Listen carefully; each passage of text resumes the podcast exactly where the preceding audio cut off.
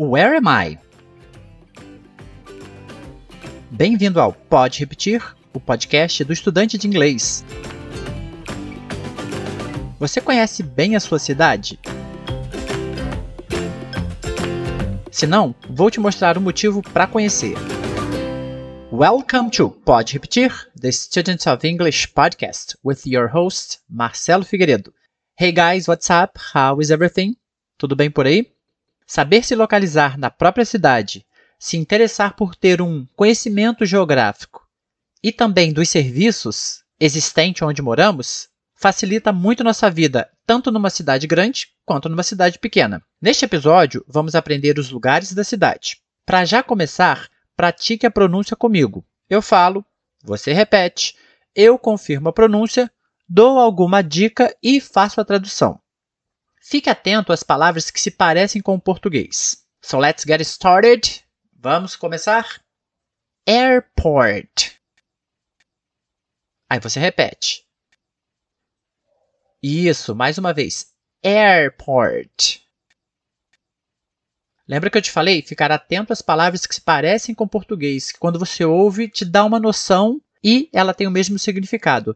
Airport significa aeroporto. Bakery. Bakery significa padaria. Bank. Bank. Banco. Bar. Bar. Exatamente isso que você pensou. Bar. Bookstore. Bookstore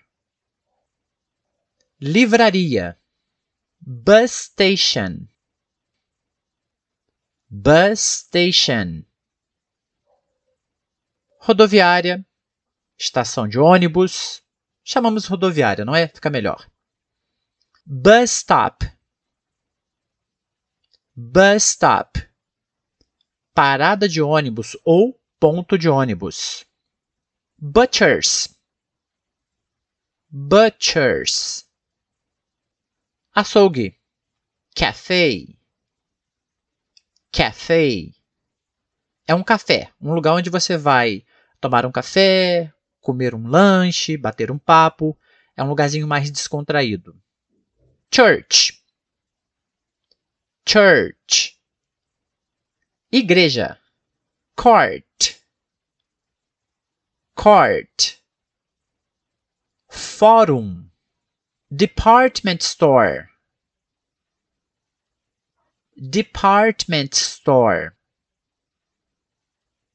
Loja de departamentos. Cinema. Cinema. Exatamente cinema. Você pode chamar também informalmente de movies. Movies. Service station Service station. Também pode ser chamada de gas station. Gas station. O que vem a ser um posto de gasolina. Só que quando dizemos service station, temos a ideia de que é muito mais que um posto de gasolina. Você pode fazer a troca do óleo do seu carro, efetuar alguns reparos. Então, chama-se service station ou gas station, gym, gym. É academia, onde vamos fazer exercícios físicos. Chamamos também de health club, health club, hairdressers,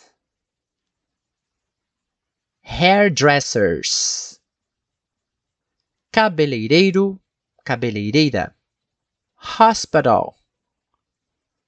Hospital. Isso mesmo, hospital. Hotel. Hotel. Exatamente. Hotel, mais uma palavra parecida com o português. Gallery. Gallery. Isso, galeria de artes, onde você vai apreciar uma obra de arte, uma exposição. greengrocers greengrocers significa quitanda, onde você vai geralmente só para comprar frutas e verduras. Grocers. Grocers.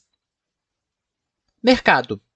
Também pode ser chamado de grocery store grocery store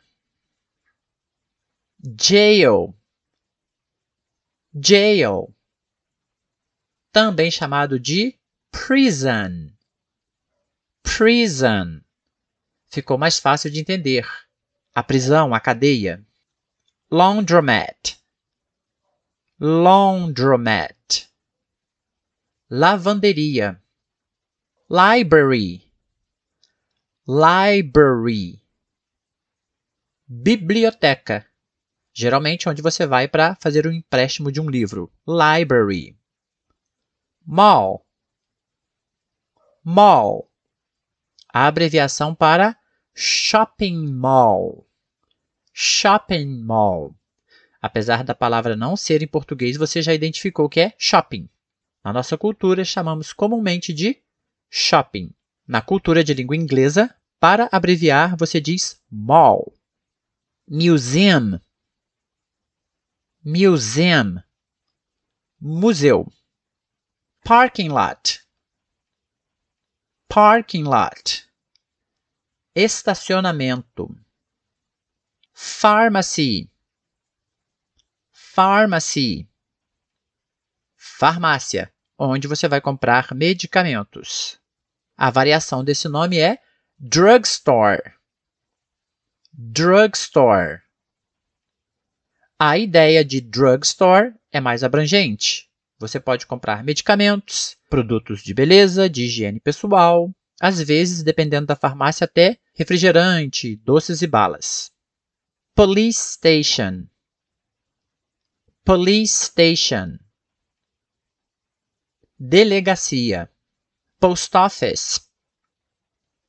Post office. Correios pub. Pub. Outro nome que podemos dar ao bar. Porém, o pub é um ambiente um pouco mais decorado, um pouco mais customizado e, por assim dizer, um pouco mais caro também. Park. Park. É um parque, um local aberto, com vegetação, com gramado, às vezes lago, para que você possa fazer uma atividade física, fazer um piquenique, etc. Restaurant. Restaurant. É o que você entendeu. Restaurante, parecido com o português. School. School. Escola. Subway station. Subway station Estação de metrô. Train station. Train station. Estação de trem. Supermarket. Supermarket. Supermercado. E por fim, zoo. Zoo, que é o zoológico.